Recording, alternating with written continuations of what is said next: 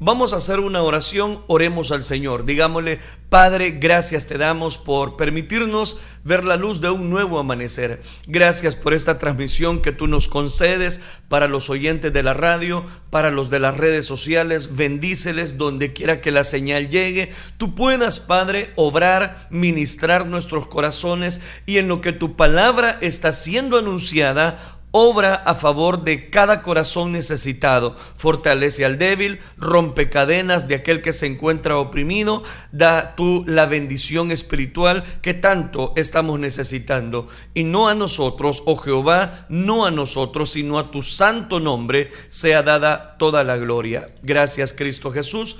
Amén Señor y amén. Hemos dedicado ya varios... Eh, programas para hablar acerca del el tema pastoreados como ovejas. Este es el tercer programa que voy a ocupar para ver la importancia, en primer lugar, de los pastores que apacientan el rebaño de Dios y también el cuidado que las ovejas necesitan.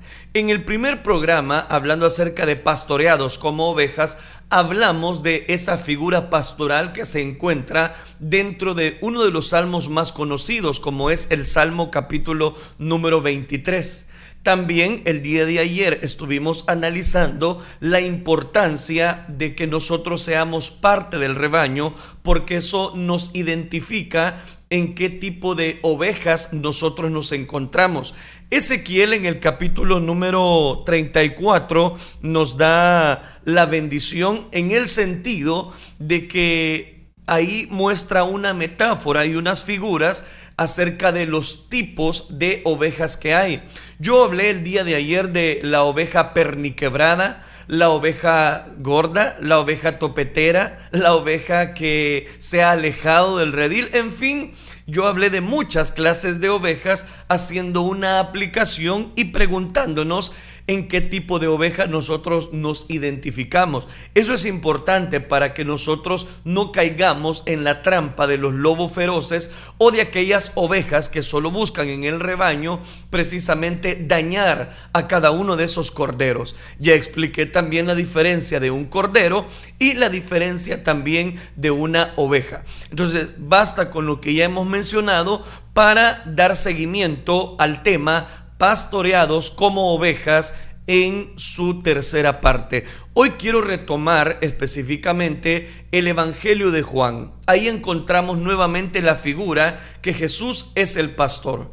Hemos ya ocupado también un programa para hablar acerca de los falsos profetas, falsos pastores de diferentes rebaños. Ya hablé de eso, ahora quiero hablar acerca de los verdaderos pastores, cómo los pastores están dispuestos a apacentar las ovejas de Cristo Jesús. Jesucristo es el que dice estas palabras registradas en Juan capítulo 10 versículos del 11 al 15. Dice la palabra de Dios. Yo soy el buen pastor. El buen pastor está dispuesto a morir por sus ovejas. Versión lenguaje actual. Dice el versículo 11. El que recibe un salario por cuidar a las ovejas huye cuando se ve que se acerca el lobo. Deja las ovejas solas, porque él no es el pastor y las ovejas no son suyas. Aquí es donde cobra tanto valor. Por eso, cuando el lobo llega y ataca a las ovejas, ellas huyen por todos lados. Y es que a ese no le interesan las ovejas, solo busca el dinero y por eso huye. Así como Dios mi Padre me conoce, yo lo conozco a Él. Y de igual manera, yo conozco a mis seguidores y ellos me conocen a mí. Yo soy el buen pastor y ellos son mis ovejas. Así como el buen pastor está dispuesto a morir para salvar a sus ovejas, también yo estoy dispuesto a morir para salvar a mis seguidores. Eso lo encontramos específicamente en Juan. Las ovejas y el buen pastor de el Evangelio de Juan capítulo número 10 nos presentan el discurso de Jesús sobre el ejemplo del pastor y de las ovejas. Su ejemplo como el buen pastor es interesante. Interesante porque Juan también se nos adelanta en decir, antes de describir los versículos que acabo de citar, dice, esta alegoría les dijo Jesús, pero ellos no entendieron qué era lo que les decía. ¿Por qué no entendieron? Aquel auditorio inmediato del maestro, sus discípulos, las personas que le rodeaban, no entendieron este mensaje. Yo espero que usted sí lo pueda entender en este día. ¿Por qué razón? Porque por no entender que la capacidad que el pastor tiene de poder apacentar las ovejas, ya le mostré, hay pastores malos, hay pastores buenos. Yo me voy a dedicar a hablar acerca de el ejemplo del Señor Jesús, de cómo precisamente Él se pone como esa figura pastoril. Y Él dice, yo soy el buen pastor y el buen pastor su vida da por las ovejas. Ahí es donde cobra tanto valor la enseñanza. Y aquí es donde encontramos precisamente esas figuras. En primer lugar, el ladrón de las ovejas que menciona Juan 10. Aquí se presenta un contraste entre el verdadero pastor y el que roba ovejas. Las motivaciones de ambos son muy diferentes. El entrar por la puerta de las ovejas identifica al verdadero pastor. Entonces, note, yo voy a hablar acerca en este programa de quiénes son los verdaderos pastores. El ladrón no entra por la puerta, dice específicamente Juan capítulo 10 versículo número 1. De cierto, de cierto os digo, el que no entra por la puerta en el redil de las ovejas, sino que sube por otra parte, ese es ladrón y salteador. Son muchos los llamados al ministerio pastoral y son muchos los que se llaman a sí mismos pastores y ministros. Esos son los que buscan atajos ministeriales. No estudian para ministros de manera formal, compran títulos académicos, reciben ordenaciones eh, compradas con coberturas ilegítimas o con un clic de internet. ¿Quién ordena precisamente al pastor? Sobre esa dignidad legítima de ordenación es la que habla Juan capítulo número 10.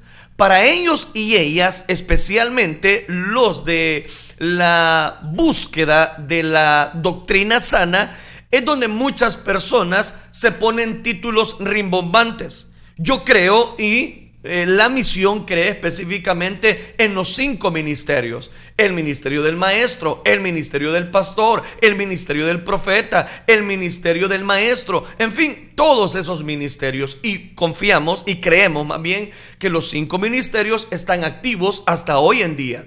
Aquí es donde cobra tanto valor la figura pastoral. ¿Por qué razón? Porque tener un título es más importante para muchos que servir con un título. Y es donde cobra tanto valor lo que nos está diciendo ahora Juan capítulo número 10. ¿Y cuál es la diferencia? Aquí se presenta un contraste, que el ladrón de las ovejas tiene una motivación y esas motivaciones lo llevan a cometer muchos errores, pero el verdadero pastor es aquel que no es ladrón ni salteador. ¿Por qué? Porque entra específicamente por la oveja, específicamente por la puerta del redil. Ahí es donde cobra tanto valor. Si el ladrón no entra por la puerta, Jesucristo dice, de cierto, de cierto os digo, el que no entra por la puerta en el redil de las ovejas, sino que sube por otra parte, ese que es ese es ladrón y salteador. Eso lo dice Juan capítulo 10 versículo número 1. Entonces note, el ladrón no entra por la puerta del redil. ¿Quiénes son los que entran por la puerta del redil? Los que aman, los que aman la oveja. Y aquí viene la siguiente figura. El pastor entra por la puerta, mas el que entra por la puerta, ese, el pastor de las ovejas es. Juan capítulo 10 versículo 2. A este abre el portero, las ovejas oyen su voz y a sus ovejas llama por su nombre y las saca. Es decir, no solamente el pastor entra por, eh, la, eh, por el rebaño, por el redil, no entra por la puerta de atrás, no entra por la parte de arriba, porque no es ladrón, no es salteador. Y a eso se le añade que dice, cuando él está como portero, dice que las ovejas oyen su voz. O sea que las ovejas le siguen porque oyen la voz del pastor y éste las conoce por nombre, las llama, las saca, las apacienta, las cuida. Eso es lo que nos dice Juan capítulo 10, versículo número 3. Aquí es donde cobra tanto valor. El pastor verdadero entra por la puerta verdadera. El pastor, porque tiene un pastorado aprobado a ese pastor verdadero, las ovejas sí oyen la voz y está acreditado para tenerles y ponerles nombre. Y cuando ha sacado fuera todas las propias, va delante de ellas y las ovejas le siguen. ¿Por qué? Porque conocen su voz. Juan 10:4. Solo sacará, voy a decirlo de esta manera y pareciera una redundancia, pero si no, no, usted no me va a entender. Cuando saca las ovejas precisamente que son propias, no andará sacando enamorando ovejas ajenas que son de otro rebaño. Será muy ético en los tratos y asuntos pastorales. ¿Por qué? Porque tiene su propio rebaño. Siempre irá delante de las ovejas y cuando vaya detrás, las ovejas conocen su voz. Hay pastores a los que las ovejas no conocen su voz porque no son comisionados, porque no tienen el respaldo de Dios. Y no me voy a meter mucho en eso. Pero dice Juan 10.5, porque sigamos la analogía, mas al extraño no seguirán o sea, ¿por qué no lo siguen? Porque son extraños. Si no, huirán de él porque no conocen la voz de los extraños. La oveja tímida de la cual hablamos ayer, la, la oveja miedosa, sospechosa, no sigue al pastor. ¿Por qué? No sigue al ministro desconocido. ¿Por qué? Porque no tienen un compromiso en el redil. Simplemente porque desconocen su voz. No puedo identificar específicamente aquellas personas. ¿Por qué? Porque Juan nos da un claro ejemplo. Muchos abrazan, voy a decirlo, por motivaciones equivocadas. Y hoy en día, y aún en las redes sociales, hay muchas personas que han denigrado la figura pastoral, la figura pastoral que hay muchos pastores vividores, que hay muchos pastores que viven del diezmo, que hay muchos pastores que hablan esto. Oiga, ¿por qué no me da un, un tiempo para poder explicarle la figura específicamente del pastor? Espiritualmente, para llegar a ser un buen pastor, que es lo que está utilizando esa palabra Juan capítulo 10, se debe ser primero una buena oveja. El nombre de Raquel, la amada de Jacob en Génesis, en hebreo lo que significa es Rajuel, que significa oveja o cordero. Su nombre no solamente era oveja, su oficio era pastora de ovejas. Y de ahí se agarran muchos para dar un equilibrio en el pastorado, tanto para pastor o como para pastora. No me voy a meter a eso porque es ya un punto como quiero decir como doctrinal. Solo aquellos que en el rebaño de Jesucristo han sido buenas ovejas podrán ser buenos pastores. Entonces, en primer lugar, les hablo a las ovejas. Oye, ovejita del Señor, si tú quieres aspirar a obispado, buena obra deseas, dice Pablo a Timoteo, buena obra deseas. Pero si quieres destacar, tienes que ser buena oveja. No tienes que ser una oveja fuera del rebaño. No tienes que maltratar tus compañeritas ovejitas. Es donde cobra tanto valor. Pero sigamos por cuestión de tiempo y la figura que viene. El buen pastor. ¿Quién es el buen pastor? El buen pastor es aquel que su vida específicamente da por las ovejas. Si seguimos el ejemplo que Juan capítulo 10 nos está mostrando en el versículo número 7, estos versículos describen a Jesús como ese buen pastor cuyas características lo acreditan como tal en protección y cuidado de las ovejas creyentes. Demostró durante tres años y medio, estoy hablando del ministerio terrenal de Jesús, ser el mejor pastor, aunque no tuvo las mejores ovejas.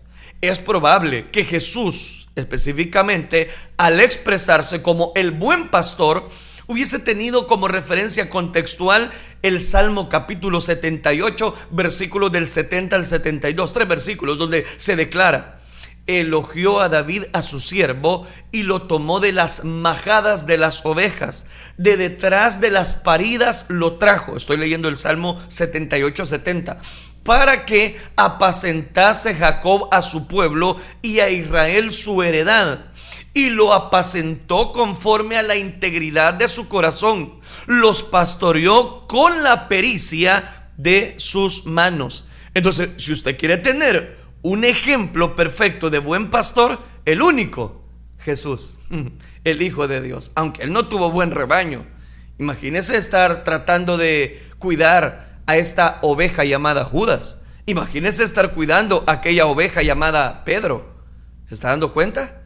Vamos a, lo tercero. Jesús es la puerta de las ovejas.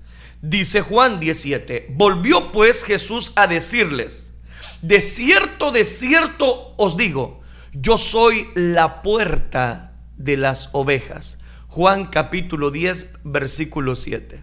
Aquí en donde encontramos algo lindo. A la entrada del redil mayormente levantado con armas, maderas, piedras, se ha ubicado el pastor durante las noches para cuidar que las ovejas no salieran, ni los animales depredadores entraran. El pastor era la puerta para esas ovejas. En Belén y en otras partes del Medio Oriente, las cuevas ofrecían ese tipo de albergues como redil, como establos, y en ocasiones como posadas para los peregrinos penitentes, como fue el caso de José y su esposa María, precisamente buscando un refugio, que al buscar aquella posada, como el mesón estaba lleno, tuvieron que utilizar una de estas cuevas tipo redil. Dice Lucas capítulo 2 versículo 7 para hermanos del, completamente del cuadro. Y dio a luz a un hijo primogénito y lo envolvió en pañales y lo acostó en un pesebre porque no había lugar para ellos en el mesón. Lucas capítulo 2 versículo 7. Lo acostó en el depósito de piedra donde comían los animales. Y oiga esto de Juan 19. Yo soy la puerta. El que por mí entrare será salvo y entrará y saldrá y hallará pastos. El pastor en los rediles de Palestina antes y ahora, precisamente, se ubica a la entrada del redil cuando entran las ovejas y cuando van a salir las ovejas, nuevamente está a la entrada del redil. En ese sentido es como una puerta. En muchas congregaciones, al finalizar cultos, reuniones, precisamente las personas se identifican, se saludan y van precisamente a cobijarse con el rebaño. Pero hay personas que son ovejas y salen disparadas. Y no hay un momento de poder compartir. Jesús se autonombró a sí mismo como la puerta de las ovejas, que es lo que estoy tratando de destacar. Pues la oveja para entrar al redil lo hacía a través de él. Y para salir, la oveja del redil lo hacía a través de él. El buen pastor es la voluntad precisamente para las ovejas. Vamos al otro detalle. Juan 10:11. Jesús dio la vida por las ovejas. Y eso es lo que quiero destacar. Yo soy el buen pastor, dijo Jesús. El buen pastor, su vida da por las ovejas. ¿A qué se refiere? En la época de Jesucristo había ladrones de ovejas. Estos acechaban a los pastores y en un descuido se apropiaban de las mismas, las hurtaban y luego las mataban para consumo propio. El ladrón, dice la escritura, no viene para hurtar, matar y destruir. Yo he venido para que tengan vida y para que la tengan en abundancia. Sin embargo, el que era un buen pastor estaba dispuesto a morir, dando su vida por defender a las ovejas. No moriría por una oveja, moriría por todas las ovejas. Jesús, como el buen pastor, vino para dar la vida en abundancia a las ovejas. Vida ahora y vida en la eternidad. Jacob fue un pastor que pasó pruebas cuidando el rebaño. Estoy hablando de Jacob de Génesis, asignado. Estos 20 años he estado contigo. Tus ovejas y tus cabras nunca abortaron y yo comí carnero de tus ovejas. Nunca te traje lo arrebatado por, los, por, los, por las fieras.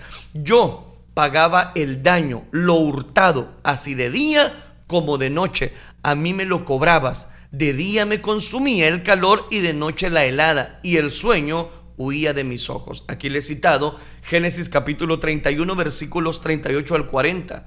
En Amós encontramos nuevamente esta figura. En Amós capítulo número 3 versículo 12, el libro del profeta Amós nos presenta a un pastor luchando por rescatar de la boca del león a una oveja. Así dice el Señor. ¿Cómo el pastor arrebata de las fauces del león si acaso dos patas o un pedazo de oreja Así serán rescatados los israelitas, los que en Samaria se reclinan en el borde de la cama y en dívanes de Damasco. Eso es lo que dice Amós capítulo 3 versículo número 12.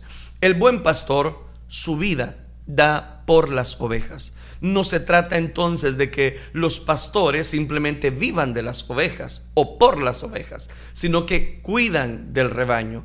Jesús conoce a las ovejas. Él dijo, Juan 10, 14, yo soy el buen pastor. Aquí afirma nuevamente, yo soy el buen pastor y conozco mis ovejas. Significa que un buen pastor conoce sus ovejas. Mías y las mías me conocen. Llama mucho la atención, porque él da por sentado que también a él le conocen. Las ovejas que son de un pastor conocen a su pastor. Es más, se pueden mezclar en varios rebaños de ovejas y a la hora en que cada pastor se reúne con sus ovejas, les puede silbar, les puede llamar con algún sonido y éstas se agrupan alrededor. Esa es la gran diferencia. Según un estudio en la revista, eh, algo así que se llama, se, se llama Natural Kendrick, que es un profesor de la universidad en Londres, dijo lo siguiente, las ovejas pueden distinguir entre las diferentes expresiones de otros animales, pudiendo detectar los cambios en los rostros, también descubriendo que puede reconocer y distinguir entre los menos 50 individuos diferentes y recordar acontecimientos e imágenes durante un periodo de hasta dos años. Las ovejas no olvidan fácilmente, lo que hace que puedan recordar y revivir una situación traumática durante mucho tiempo. Una caída en el canal, una caída en, específicamente en esas grandes grietas. Según este estudio, las ovejas pueden ser capaces, al igual que los hombres, de usar el mismo sistema para recordar y responder emocionalmente a las imágenes de individuos ausentes. Me llamaba mucho la atención. ¿Por qué razón? Porque hay ovejas que sufrieron daño en algún redil, sufrieron daño precisamente de algún lobo feroz. Y eso los ha marcado, ha marcado a esa ovejita. Es ahí donde cobra tanto valor el que cada uno de nosotros tengamos un pastor. Aquí viene la siguiente figura. Dice el versículo 16. Jesús tiene otras ovejas fuera del redil. ¿Cómo? ¿Cómo es eso? Sí, es que Él lo dijo. También tengo otras ovejas que no son de este redil. Aquellas también debo traer. Y oirán mi voz y habrá un rebaño. Y oiga esto. Y un pastor. Jesús tiene otras ovejas fuera del redil. La iglesia de Jesucristo es una, su redil es uno, es la iglesia universal. Eso implica que un grupo denominacional, conciliar, no afiliado, apostólico, no puede reclamar que son la única iglesia o el único redil. No, no, no. No quiero que usted se equivoque esa compañía de, voy a decirlo de esta manera, de iglesia no institucional, para no mencionar nombres, si predican a Jesucristo como el único camino de salvación, son otro rebaño. Son otras ovejas que forman parte del rebaño. Esas ovejas fuera del redil deben oír su voz. Se les debe de predicar. Hay que ver las ovejas precisamente sin redil como un futuro rebaño.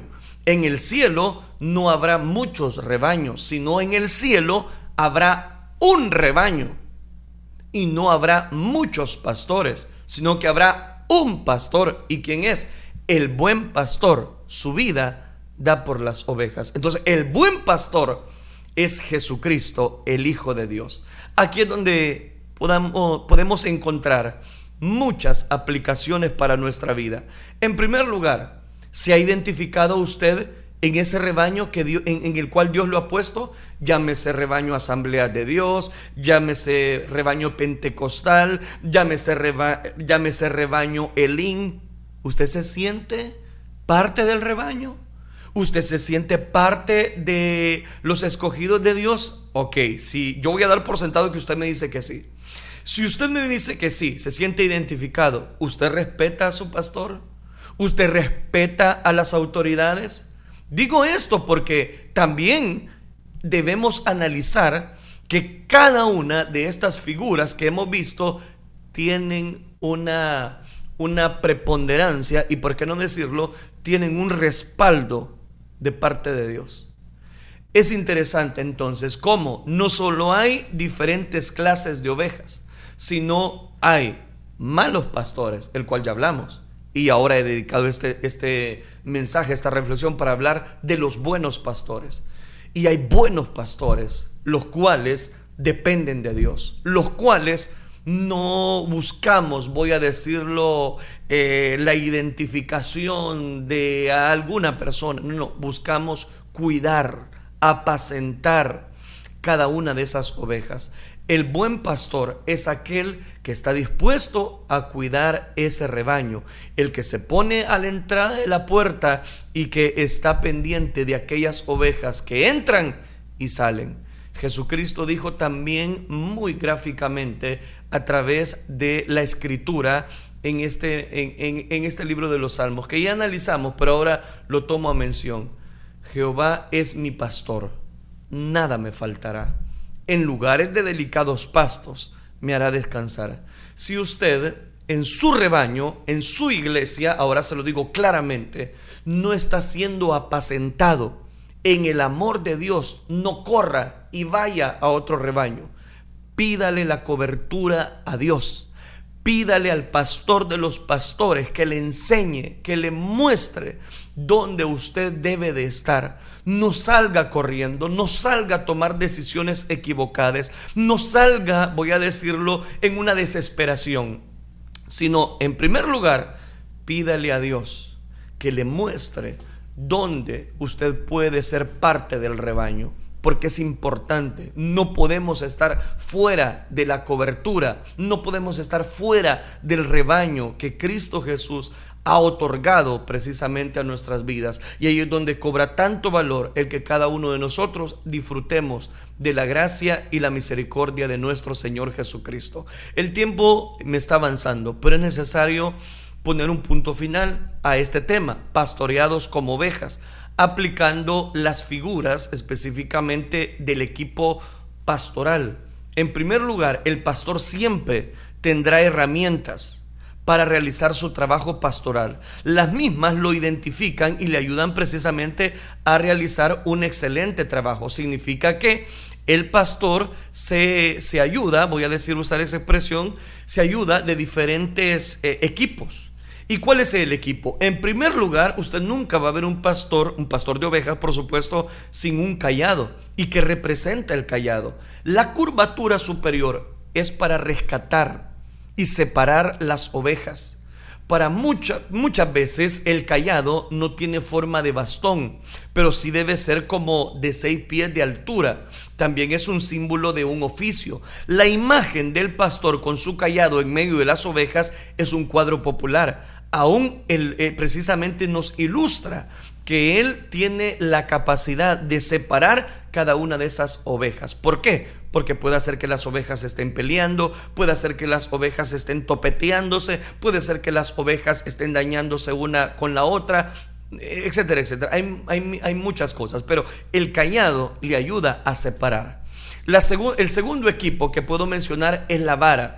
La vara se emplea para defender a las ovejas y apoyarse al caminar en subidas o lugares difíciles, así como menciona el Salmo capítulo 23, versículo 4. Sobre la parte superior se ponían clavos o una cabeza de metal. Eh, específicamente se puede ver estas figuras que el pastor tiene porque se apoya, es un símbolo. La vara es un símbolo de su autoridad, de firmeza, de dirigir aquel rebaño. De ahí evolucionó precisamente el cetro empleado antiguamente por reyes o los líderes. Ocupaban esta figura de una vara porque representaba un cetro, un poder. Hablemos también por el tiempo rápidamente el zurrón, del cual David habla antes de derrotar al gigante Goliat. Recuerde que David fue pastor de ovejas y habla de el zurrón pastoril.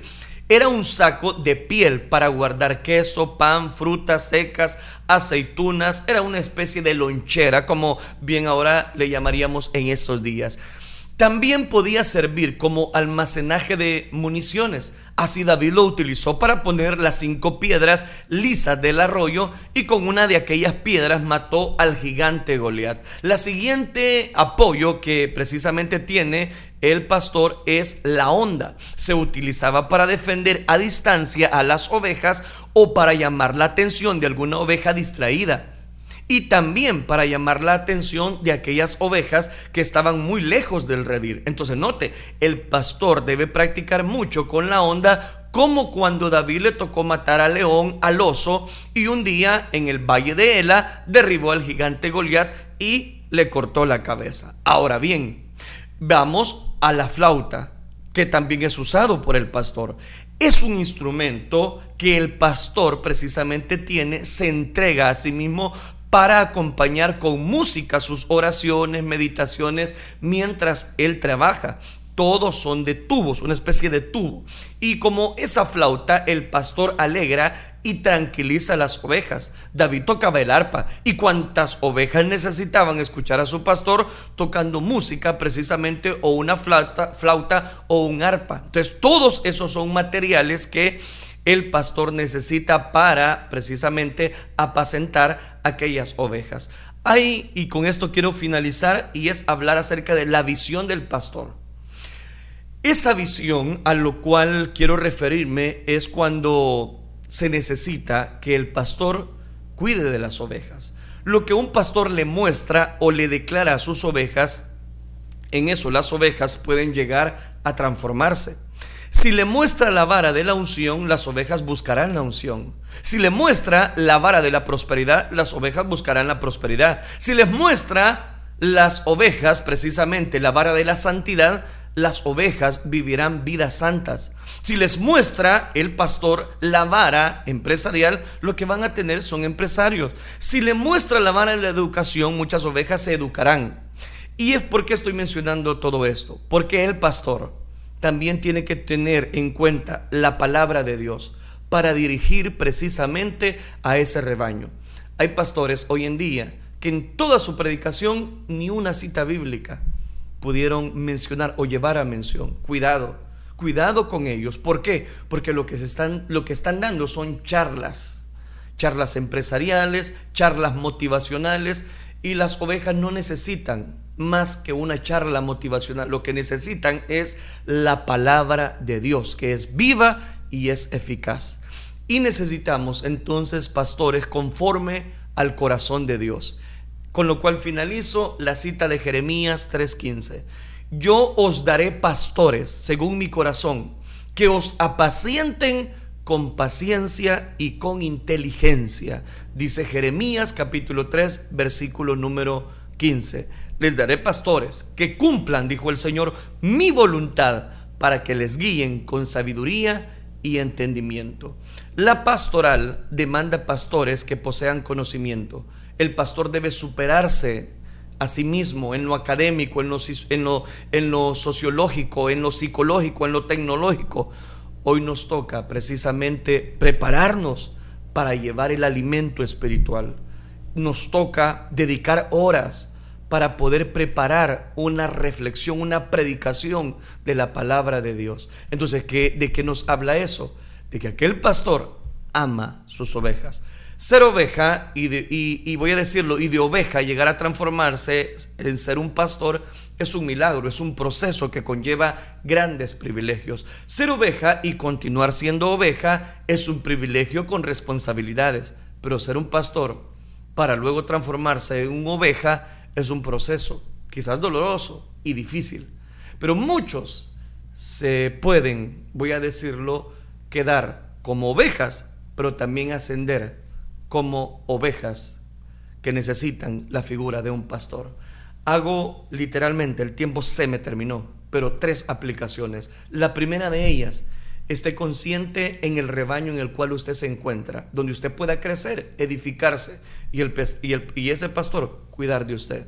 Pastores que necesitan la cobertura de Dios, el respaldo de Dios. ¿Por qué? Porque los pastores dependemos, debemos depender totalmente del Espíritu Santo para guiar, para cuidar, para proteger las ovejas de aquellos lobos feroces. La tercera aplicación es que no solamente tenemos que tener un rebaño, no solamente tenemos que cuidar a las ovejas, sino que tenemos que tener una visión hacia dónde llevamos ese rebaño. Es nuestra responsabilidad como pastores ministrar a la grey de Dios. Oremos al Señor. Padre que estás en los cielos, gracias te damos. Gracias te damos, Dios mío, por aquellas personas que han estado dando seguimiento a estas secciones, sobre todo hablando acerca de la importancia de las ovejas y una figura pastoral. Te ruego, Padre Celestial, que tú nos auxilies. Si alguno que me ha escuchado tiene, Señor, el deseo de poder ser parte de esa cobertura pastoral, Ayúdanos, ayúdales, Padre, a entender que es por tu gracia y por tu misericordia que tú nos has dado vida y vida en abundancia. Ayúdales a ser fieles en el rebaño para que a su tiempo segaremos si no desmayamos. Gracias por este estudio de tu palabra. Aquel que se aleja del rebaño, ayúdanos, Dios mío, a poder cuidar, a poder un día entablar una comunicación con esas personas. Todo esto lo suplicamos en el bendito nombre de tu Hijo amado, por quien desde ya te damos las gracias. Gracias Cristo Jesús. Amén Señor y amén.